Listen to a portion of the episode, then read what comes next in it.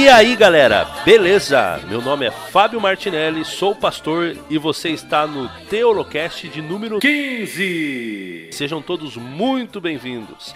E galera, seguinte, hoje o nosso Teolocast tá muito legal. A gente voltou a falar sobre missão.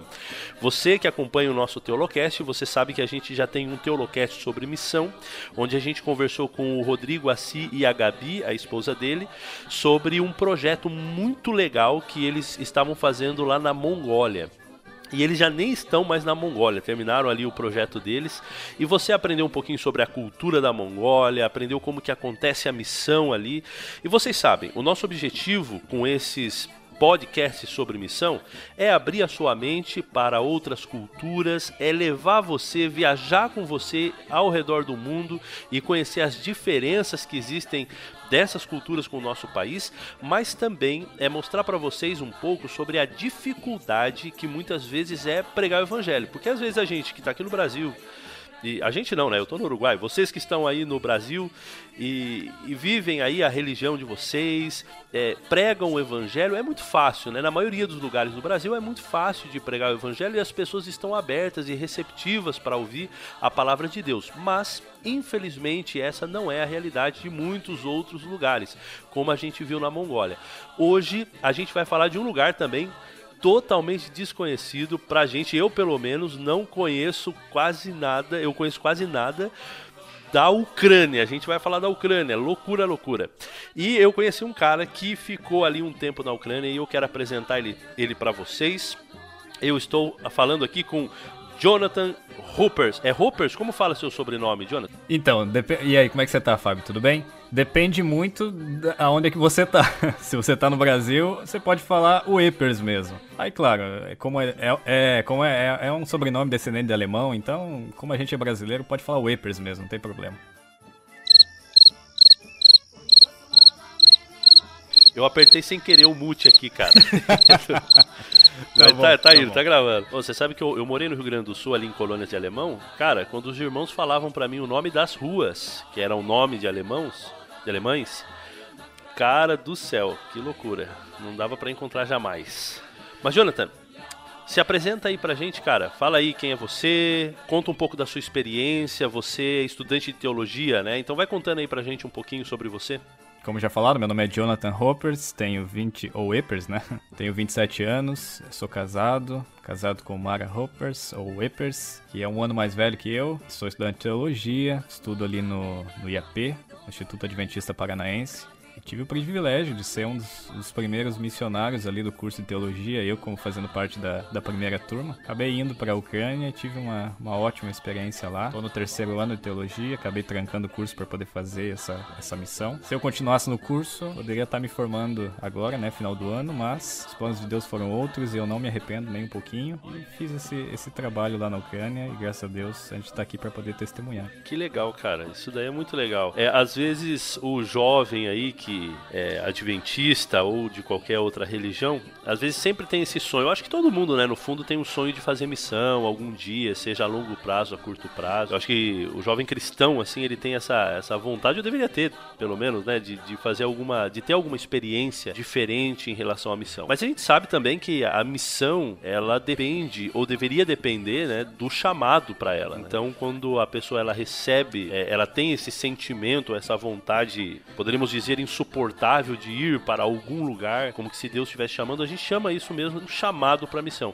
Eu acredito que você, antes de ir para essa missão, você teve esse, essa experiência também de ter certeza, assim como você falou, de que você estava fazendo a coisa certa. Como que acontece, ô Jonathan, como que o jovem, então, ele pode assim dizer, não, Deus realmente está me chamando para a missão. Conta um pouquinho da sua experiência e também como isso pode se aplicar aí ao jovem cristão em geral. Eu acho que esse, esse feeling de, de chamado, ele, ele, é, ele é bem. Você consegue sentir bem na vida quando você está em ligação com Deus, desde, desde o período que você aceita a ser batizado, você aceita Jesus na, na sua vida. Você sente aquele chamado de Deus, Deus está te chamando para você se converter, para você entregar a sua vida. Quando você vai estudar teologia, você também tem esse chamado que Deus está te chamando para você trabalhar como pastor na obra. E a missão é, é, é a mesma coisa, é o chamado do Espírito Santo, cada dia no teu coração, você sentindo aquele aperto, aquela força é, maior. E vou dizer uma coisa para você você, Fábio, é, é, até interessante. Aonde eu vou falar sobre missão, eu conto isso. E é um testemunho. Quando eu era mais jovem, eu tinha um sonho de ir para os Estados Unidos. Eu acho que é um dos sonhos que,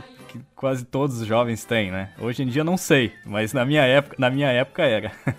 eu queria muito ir para os Estados Unidos. Só que eu não tinha dinheiro, não tinha dinheiro nenhum e eu trabalhava na Força Aérea, eu tava servindo a Força Aérea na época. E assim, eu tinha, eu tinha a possibilidade de continuar na Força Aérea ou ir para os Estados Unidos, porque eu queria, né? Eu acabei deixando a oportunidade da Força Aérea de lado, enfiei a cara para poder ir para os Estados Unidos. Emprestei dinheiro de quem podia, pedi ajuda de quem podia. Na época, eu queria ir pelo México, eu queria pela, pela, pelo deserto mesmo. Eu tava eu e um colega na, na Força Aérea, a gente ia com um coiote.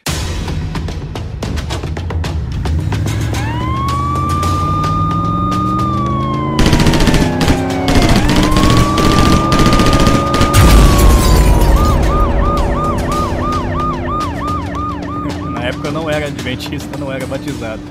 A gente ia com coiote lá para os Estados Unidos. Só que assim, Uh, a gente já tinha entrado em contato com o pedir informação, onde é que a gente ia atravessar e tal. Totalmente na ilegalidade, porque eu sabia que eu não ia conseguir o visto americano. E quem já passou nesse processo aí do visto americano sabe que é bem complexo. Ainda mais para você que não tem é, vínculos com o Brasil, você a tua probabilidade de você conseguir passar é, é bem difícil. Você conseguir o visto é bem difícil. Então a gente tava naquela, naquela luta, né? Como é que a gente vai e tal. E ele falou assim: olha, vamos fazer o seguinte: vamos entrar em contato com o Coyote e vamos pedir todas as informações. E foi o que a gente fez. A gente pegou informações e tal, aonde passar, que hora passar e tal. Tava tudo preparado. E aí eu falei com o meu colega o seguinte, falei assim, ó, o seguinte, é, até nem recordo o nome dele, faz, nossa, faz o quê? Quase 10 anos atrás. Ele falou assim, olha, eu vou fazer o seguinte, eu vou tentar o visto, isso eu falando, né? Eu vou tentar o visto. Se eu conseguir o visto, é, eu sei que eu não vou conseguir, mas se eu conseguir o visto, eu vou do outro lado, do, nos Estados Unidos, e te espero. Quem conseguir, fica do outro lado esperando o outro. Ah, beleza, né?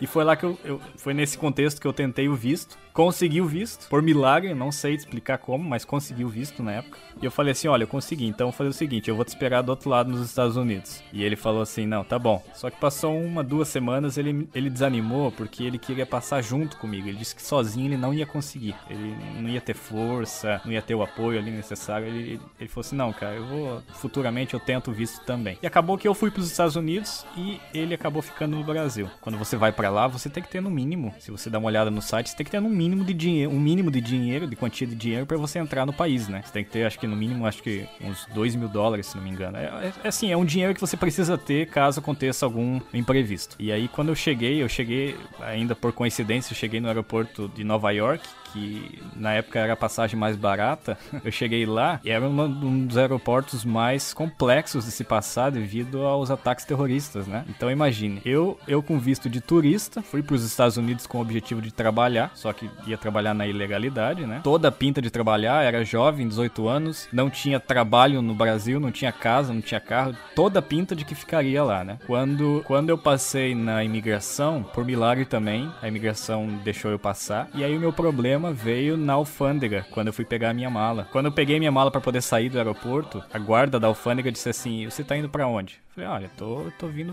visitar os Estados Unidos e tal. Ela falou assim, deixa eu ver quanto, quanta roupa você tem aí na, na mala. Eu falei assim, puxa vida. Aí abri a mala, né? Ela olhando ali a quantidade de roupa. Ela falou assim, olha, você você veio para trabalhar. Eu falei, não, eu vim aqui para visitar. Não, você veio para trabalhar. Imagine, imagine, anos de experiência, né? Não, você, você veio para trabalhar. Eu falei, não, eu vim para visitar. E ela bem assim, é, e quanto de dinheiro que você tem?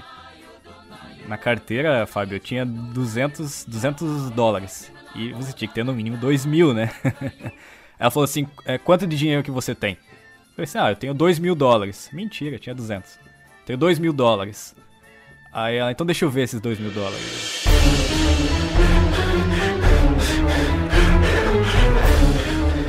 Ixi, aí que a casa cai.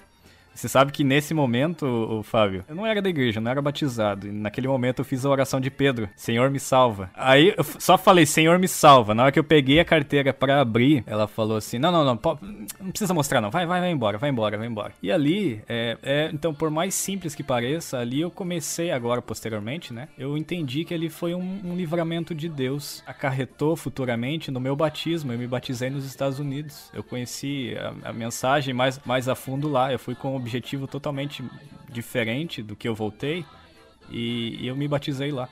Depois que eu voltei pro Brasil, eu, eu fui com a minha esposa pro Canadá. Lá, resumindo a história, eu senti o chamado para ser pastor lá. Aí eu voltei pro Brasil para poder estudar. Então os meus chamados sempre aconteceram, o meu trabalho mesmo, é missionário, sempre aconteceu fora do país. Sempre o Espírito Santo me trabalhou comigo, no meu coração, sempre fora do país. E esse é o tipo de, esse é o tipo de chamado que eu tive na minha vida. Sempre sentindo essa força de trabalhar fora do país. Claro, porque é, uma pessoa que tá ouvindo a gente assim, fala assim, pô, o cara tava na Ucrânia, né? Mas tipo, você sente o chamado, né, para para pregar o evangelho pro teu vizinho, pro teu parente, né? No máximo você vai para uma cidade ali diferente, você vai para um... Mas assim, como que acontece? Você levantou de manhã e falou assim: "Cara, eu acho que Deus tá me chamando para ir para a Ucrânia. Eu acho que eu vou para a Ucrânia. Não, eu vou para a Ucrânia." E foi para a Ucrânia? Como que aconteceu essa esse chamado especificamente para a Ucrânia?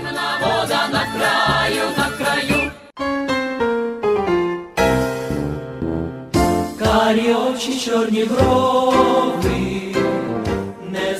então, é, especificamente para a Ucrânia é o seguinte: como eu falei, né, me batizei nos Estados Unidos, recebi o chamado para ser pastor no, no Canadá. Essa e eu, e eu sou uma pessoa comum, sou uma pessoa que não tem dinheiro. Assim, tem pessoas que dizem assim: ah, para ser missionário tem que ter dinheiro. Eu não tenho dinheiro não, sou pobre. é, mas assim, a gente entende que é o Espírito Santo que guia as coisas, né? Eu tava com esse, eu tava na, no seminário com esse, com essa, com essa chama do Espírito Santo mesmo me chamando para poder ser missionário. E eu nunca tinha, eu nunca tinha trabalhado com o site do AVS, que daí eu posso dar mais detalhes no, no finalzinho do podcast. Eu entrei, eu entrei no site do AVS e eu vi chamados para vários locais. Falei assim, não, eu tenho que ir para algum desses locais. Eu tô sentindo que eu preciso ir. Eu preciso ir, eu preciso servir lá. E tinha vários locais. Tinha a Rússia disponível, né, no momento. Tinha a Ucrânia, tinha. Puxa, eu não, eu não vou me recordar agora, mas tinha mais alguns países e tinha um país do Oriente Médio também. E eu fiz assim: eu falei assim, olha, Senhor, se realmente for da tua vontade, o Senhor vai me guiar para o local correto. E eu deixei esses cinco, esses cinco países ali no AVS e eu mandei uma mensagem para todos eles. Falei assim: olha, que o Espírito Santo possa guiar para o país que realmente ele quer que, que eu vá. E eu recebi a, a, resposta da Ucrânia. Quando eu recebi a resposta da Ucrânia, eles, eles entraram em contato comigo eles ligaram para mim via Skype, né? E foi uma, foi uma conversa em inglês. E quando eles começaram a ver o meu perfil, a minha experiência, no que, que eu já trabalhei, que eu conseguia falar inglês, né? Eles falaram assim: nossa, é, você, o seu perfil é realmente a pessoa que nós estávamos orando e precisando. E aí foi nesse momento que eu entendi que o Espírito Santo se concretiza o chamado, né? Quando você sente aquela vontade, você deixa o Espírito Santo guiar e quando você ouve esse tipo de palavra, essas palavras, você entende que realmente esta é a vontade do Espírito Santo. Então, basicamente foi isso. Que legal. Galera, eu vou dar uma dica para vocês aí, porque é o seguinte, eu como eu disse para vocês no começo, eu não tenho ideia de Ucrânia, para mim assim é um outro mundo assim, literalmente, não, não tenho assim uma, uma ideia de nada.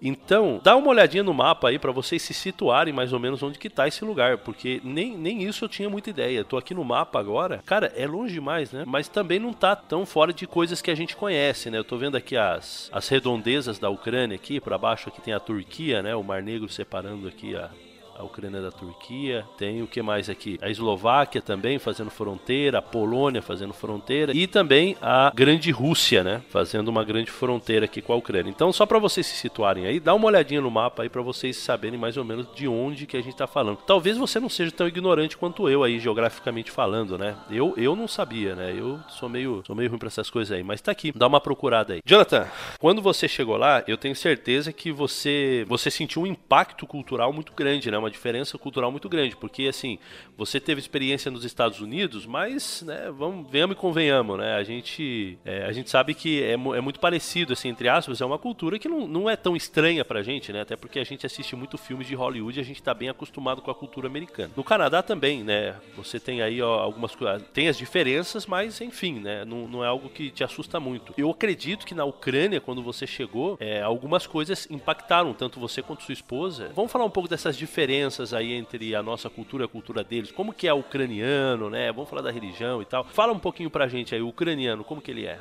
Bom, é, acho que já começa com a língua, né? A língua, ela é totalmente diferente daquilo que a gente conhece. Ви розмовляєте англійською?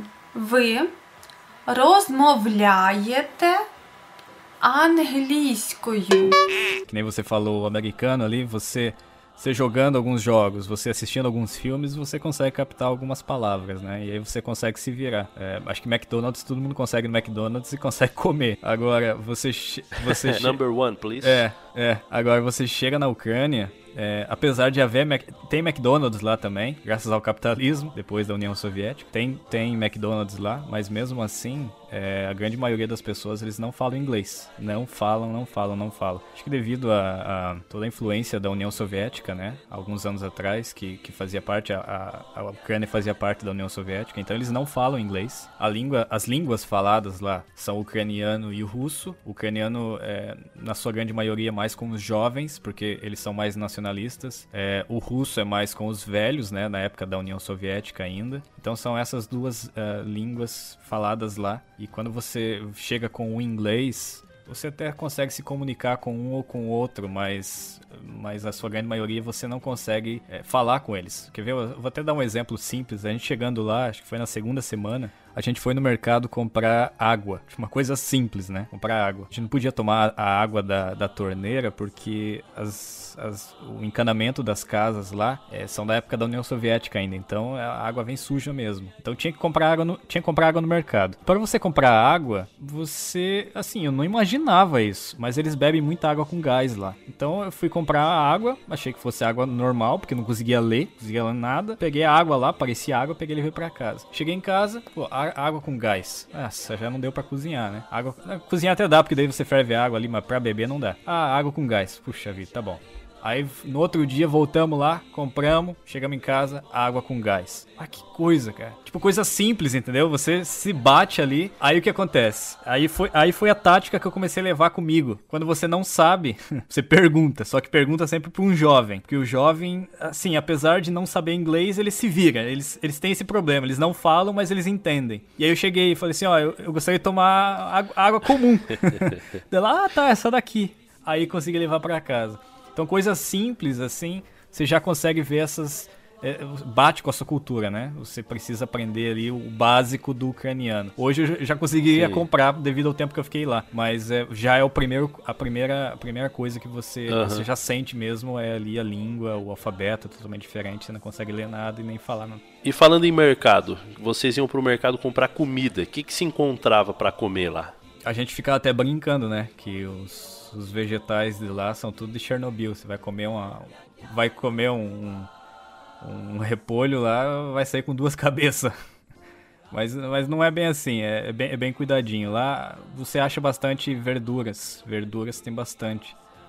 É, é, é, um, é, um, é um solo que, que, que dá bastante verdura. São baratas. O, a comida que você mais encontra lá é, é o borscht, né? que é a sopa de, de beterraba. E a beterraba é quase que de graça lá, é bem, bem baratinho. Bata é, a batata e a beterraba são coisas que você encontra em todo prato que você vai comer, praticamente você encontra esses, essas duas coisas. Você tem, não tem enlatados, é difícil. Quer dizer, tem enlatado, mas é, é bem difícil você encontrar os enlatados. Você, ah, tá.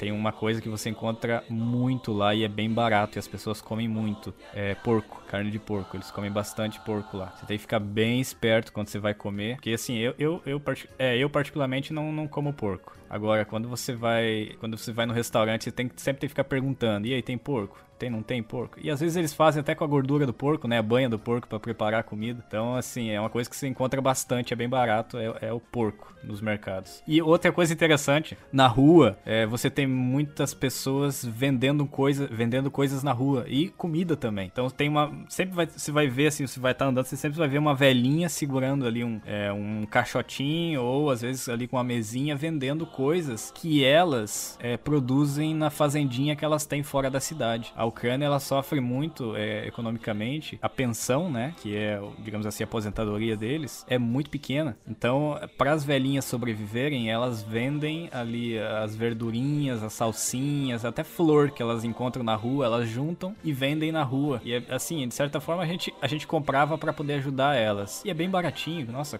assim, coisa mínima, você ia lá e comprava. E elas ficavam super felizes. ви чарівно глибокі, ви мої одинокі.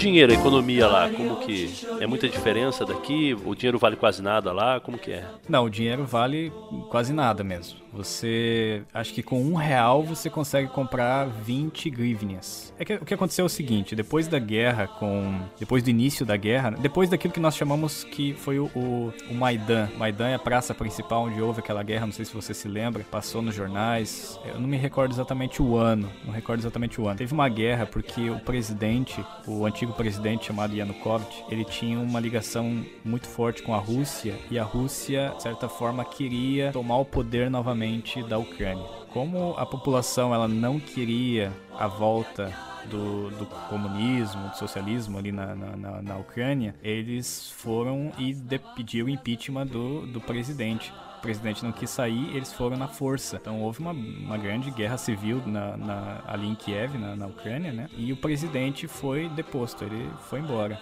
E aí assumiu o, o outro presidente. Devido a essa guerra, a, a moeda da Ucrânia ela já não era muito forte. Depois disso, a moeda da Ucrânia virou praticamente nada. Para você comprar, para você comprar 20 grivnias, você usa um real. E 20 grivnias você consegue, por exemplo, você comprar um, uma Deixa eu ver. Ah, uma, uma, uma coca. Se comprar uma garrafa de coca, você vai pagar cerca de. Puxa, agora me fugiu os números. Mas assim, é, resumindo, a moeda não vale nada, praticamente nada. Eu juntei várias, juntei milhares de grivnias para chegar onde eu tô hoje aqui, para conseguir comprar praticamente nada. Então, um dinheiro que não, não tem, não tem muita, muita importância no mercado econômico. Economicamente, o ucraniano sofre bastante, então, né, cara? Sofre, infelizmente sofre. Para eles conseguirem tirar o visto americano, que é o sonho deles, né? Assim como é o sonho dos brasileiros ir para os Estados Unidos, alguns, né? É o sonho deles ir para os Estados Unidos, que é o, uhum. que é o, é o símbolo do capitalismo. Tentar uma vida melhor e tal. É, é, uhum. é. E para eles tirarem o visto é muito caro, é muito caro e tem muito visto Sim. sendo negado. Então eles ficam, eles juntam assim coisa, coisa de seis meses, eles juntam dinheiro para poder tirar o visto para ser negado. Então é, nossa, é, é, bem complicado mesmo. Você tem que estar tá bem certo daquilo que você quer fazer com o dinheiro. No Brasil já é difícil, lá é pior ainda.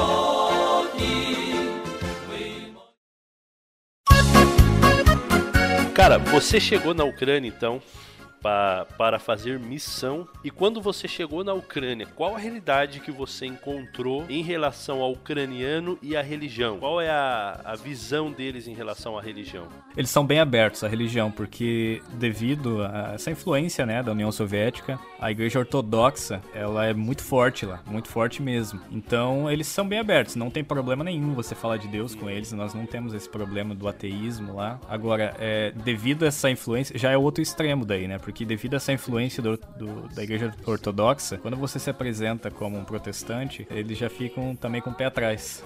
Coisa que você não encontra no Brasil, né? Você não tem problema, porque protestante, abertamente você pode falar. Agora lá não, lá você já sente assim que eles ficam meio para trás. Então, assim, com relação a Deus não tem problema você falar. Agora, quando você se apresenta como protestante, aí, aí a conversa já muda. Há um preconceito muito grande aí em relação a isso, então. Ao fato de ser protestante. Bom, Bom, a galera sabe, nós somos adventistas do sétimo dia e o, o Jonathan, ele também, ele foi como adventista do sétimo dia. E na Ucrânia, é, qual é a nossa, como qual é, qual é, a configuração da igreja adventista do sétimo dia? O que, que nós temos na Ucrânia de adventista?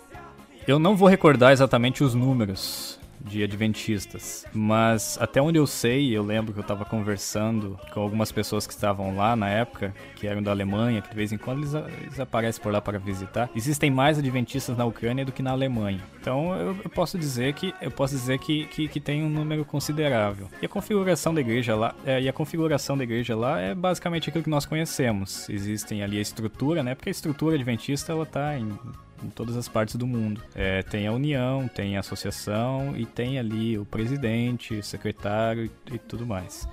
Então, é claro, existem algumas diferenças no sentido de que uh, só existe, na, na, sua grande maioria, existe um pastor por igreja, não é um pastor por várias igrejas, então a cada igreja tem um pastor. É, existe, claro, existem exceções ali, mas são difíceis de ser dois, duas igrejas para um pastor. É, mas existem mais exceções de existir dois e três pastores para uma igreja só. então o pastor está bem presente na, na igreja. Agora, um, um, fato, um fato interessante, Fábio, eu fui como missionário, tanto é que eu sou estudante de teologia terceiro ano. E chegando lá, é, a Ucrânia não tem essa ideia da divisão sul-americana de apenas chamarem pastores, né? Ser considerado pastores aqueles que terminaram o curso de teologia. Lá você não precisa fazer teologia para ser pastor. Se você se apresenta como um, um, um, membro ativo, se você tem ali junto com a igreja um, uma influência considerável, né, diante dos membros, você já pode ser considerado, caso seja vontade da igreja, é um pastor. Quando eu cheguei lá, que legal, cara. Você foi ordenado então lá? Que bacana, parabéns. não fui ordenado como pastor, mas fui, fui considerado como pastor. Quando eu cheguei lá, eles falaram assim: olha, você tem o perfil exato para ser pastor aqui. Falei assim, não, mas eu não terminei o curso de teologia, ainda falta um ano. Eu falei, não, mas como assim? Não entendi. Falei, não, mas é que eu preciso terminar a teologia para poder se formar, né, para poder posteriormente ser um pastor. Ele falou: "Não, não, não, não, não. Você já tem conhecimento, você já tem experiência no Brasil. Além do mais, o Brasil é, é, é um, é um símbolo, né? É um modelo de evangelismo no mundo. Não, você tá vindo de lá de, de jeito nenhum. Você vai ser nosso pastor." E aí me colocaram como pastor, pastor efetivo da Igreja Internacional de Kiev. então eu participava ali da participava ali da, das, das uh, dos concílios com os pastores, participava dos projetos, ganhava, tinha o salário de pastor mesmo, eu tava, tinha e-mail, tinha praticamente tudo, né? Era considerando pastor mesmo. Isso foi algo assim interessante, eu não, não, não esperava, né, uma surpresa dessa, mas foi, um, foi algo que até marcou minha vida, vou levar pra minha vida. Isso, puxa, foi um, foi um desafio e tanto. Fui preparado como missionário e até uma coisa interessante, né? Você vai preparado para fazer uma coisa, o Espírito Santo te bota para colocar, te bota em outro lugar pra fazer outra coisa. E eu não estava preparado para ser pastor. E ali foi que eu tive que depender realmente do Espírito Santo para poder fazer esse trabalho. Mas graças a Deus deu tudo certo. Cara, isso é muito legal na missão, né? Porque a missão, ela é um campo totalmente desconhecido, né? Não, não somente em relação à questão da cultura, esse tipo de coisa, mas em relação ao trabalho mesmo, né? Porque você estuda, né? Você faz aquele estudo prévio do país, do lugar onde você vai, né? Eu tô aqui no Uruguai antes de vir. Nossa, eu li tudo que eu pude sobre o país, a história do país, e aí você monta na sua cabeça uma maneira de trabalhar, mas quando você chega a realidade ela te mostra uma outra face, né? E te obriga, às vezes, a fazer uma. É, a ir por outros caminhos, que eu até acredito que seja de fato o Espírito Santo, né? Guiando a gente, é, mostrando uma, uma maneira diferente de trabalhar. Isso daí é muito legal, né? A, a, pessoa que vai na missão, ela tem que ir com a mente muito aberta, né? Não pode ter aquela coisa muito quadradinha na cabeça dela.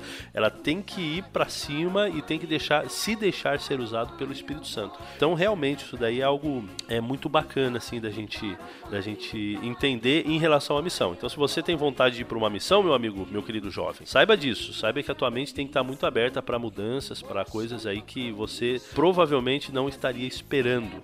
Jonathan, como que foi o trabalho lá então, a missão? Como é que vocês trabalharam? Vocês já tinham já essa ideia antes de como vocês iam trabalhar? O trabalho foi se desenvolvendo conforme vocês foram aí se turmando, conhecendo e aprendendo um pouquinho da cultura deles? Olha, o chamado, o chamado era para ser professor de, de inglês, né? Chamado para missão, como missionário é para ser professor de inglês. É, só que assim, chegando lá, como eu disse, comecei a trabalhar como pastor e eu tive que, de certa forma, entender quais eram as necessidades para poder alcançar essas pessoas. É claro, como missionário você tem o objetivo final de alcançar essas pessoas para pregar o evangelho. Agora você como pastor, você tem uma responsabilidade maior. Você tem, você tem, de certa forma, trabalhar com a igreja agora, não só você, mas a igreja para poder levar essa mensagem e alcançar essas pessoas. Eu acho que que o carro-chefe nosso lá, depois da, do nosso. Da, daquilo que nós olhamos, daquilo que nós entendemos, as necessidades e tal, o nosso carro-chefe foi o curso de inglês mesmo. Por quê? Como eu disse, as pessoas elas têm essa vontade de sair da Ucrânia. A Ucrânia está passando um, um, período bem complicado economicamente, ali politicamente também. Ali no, no leste está tendo uma guerra, né? Na, na Crimeia com a Rússia e tal. Então tá, tá um clima bem pesado lá. Então a grande maioria dos jovens eles estão querendo sair da Ucrânia para poder trabalhar na União Europeia. Agora,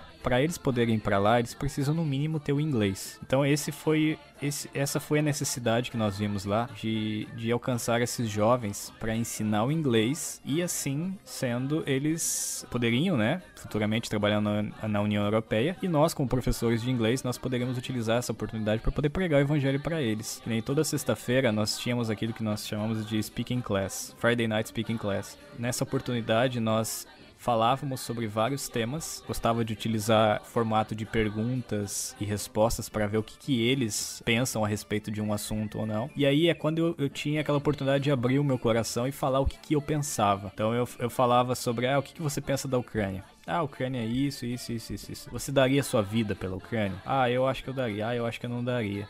E, e essa terra, que você, você, você tem esperança nesse local aqui? Ah, eu tenho esperança, ah, não tenho. E aí, quando eu via essas, essas janelas abertas de oportunidades, eu falava assim: olha, você sabe que eu sou cristão e eu tenho esperança numa nova terra, mas como assim? Aí eu começava a falar, falar e falar. Então, é, é nesses cursos de inglês que nós tínhamos essa possibilidade de alcançar é, essas, essas pessoas. Nossa igreja é uma igreja diferenciada, era uma igreja diferenciada, porque era uma igreja internacional. Então, pessoas que vinham de fora, elas uh, tinham que ir para lá, porque, como eu disse, quase nenhuma pessoa na Ucrânia falava, né, fluentemente o inglês, pelo menos os pastores. Então, o único, o único local onde eles poderiam encontrar uma igreja que falasse inglês em Kiev, e eu acredito que eu acho que em toda a Ucrânia, talvez, era lá na nossa igreja.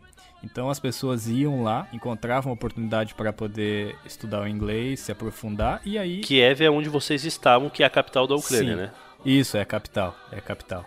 Então essas pessoas iam para lá, tinham essa oportunidade para poder é, estudar e aprofundar o inglês e aí ouviam da mensagem também. Que bacana. Então esse foi o, o método evangelístico aí que vocês usaram aí para alcançar essa galera. Exato. Você sabe que ainda tem, né, um pouco de de preconceito da igreja ortodoxa com os protestantes. Não sei se há uns anos atrás tinha um vídeo rolando na internet aí de um, de um pessoal que tava com a barraquinha levantada, né? Entregando folhetim e aí tinha uma, uma procissão católica, a procissão chegava e quebrava toda a barraca. Não sei se você se lembra. Ah, eu lembro, eu lembro, é, eu foi, lembro. Foi lá, na, foi lá na Ucrânia, foi lá na Ucrânia. Então, não foi exatamente em Kiev, mas foi, foi na, na região ali no leste. Então, é, é, existe essa, esse preconceito, existe esse preconceito ainda. Por isso que abertamente você chega lá, ah, vou, vamos lá, aqui é Jesus e tal. Não, não vai rolar, não vai rolar. A igreja ortodoxa não vai deixar, não. Sim, aquele método evangelístico que a gente usa no Brasil, por exemplo, não ia funcionar lá de jeito nenhum, né? Não, abertamente assim, não, não, não rola. Claro, você pode tentar, mas é, se prepara, coloca aí a armadura, porque o chumbo é grosso que vai vir pro teu lado.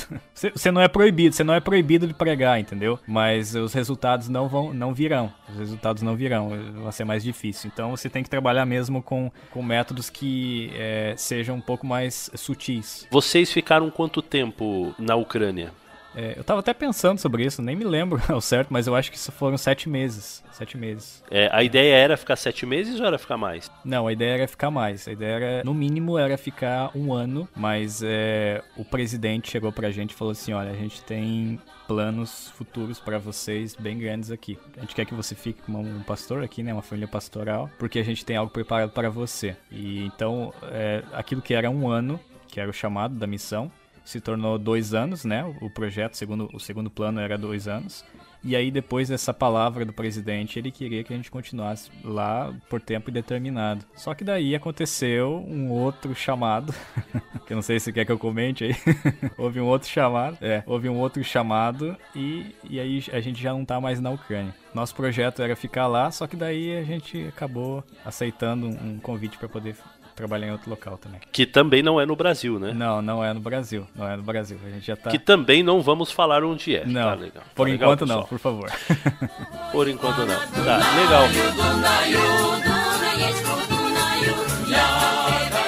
E é muito bacana, Jonathan. Eu acho assim, é, para quem tá ouvindo, um dos objetivos desse podcast é vocês assim conseguirem entender a questão do Espírito Santo na vida de uma pessoa que se entrega a ele, que se entrega à missão, que se entrega aí para fazer a vontade dele. É como Paulo, né, cara? A Bíblia lá em Atos fala que Paulo, é, muitas vezes ele queria fazer missão em determinado lugar e aí o Espírito Santo dizia para ele não, você não vai ali, você vai para esse lugar, impedia ele de ir ou enviava ele para ir em algum outro determinado local. Então, em relação à missão, isso daí é algo muito bacana. Eu acho que todo cristão ele deve ter essa cosmovisão em relação ao papel dele no mundo. Ou seja, eu não estou aqui para fazer a minha, é, a minha própria vontade, os meus próprios desejos. Eu estou aqui para fazer a vontade de Deus. E eu acho que descobrir, eu já falei isso já em outro podcast já, eu acho que descobrir a vontade de Deus para a nossa vida especificamente, né, não só de uma maneira geral, mas de uma maneira específica, ou seja, você ter certeza que você está no lugar onde Deus quer que você esteja, eu acho que isso é isso ocupa muita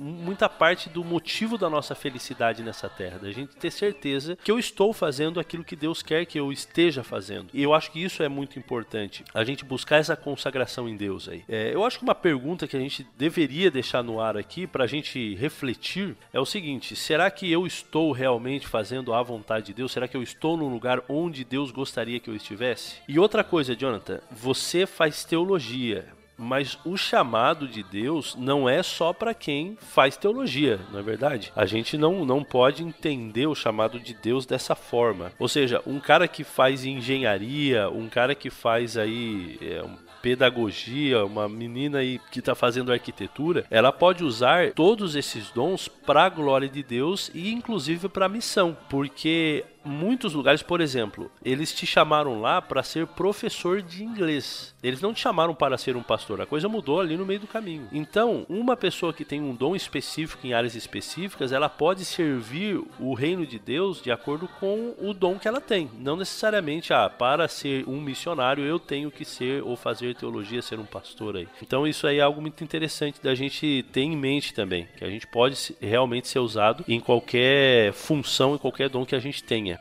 É, eu concordo. E, e, posso fazer um adendo aqui, é, Fábio? Claro. Você sabe que durante um bom tempo eu, eu tava ouvindo de pregadores, antes de, de eu sair para a missão, é, aquela ideia de que você quer fazer missão?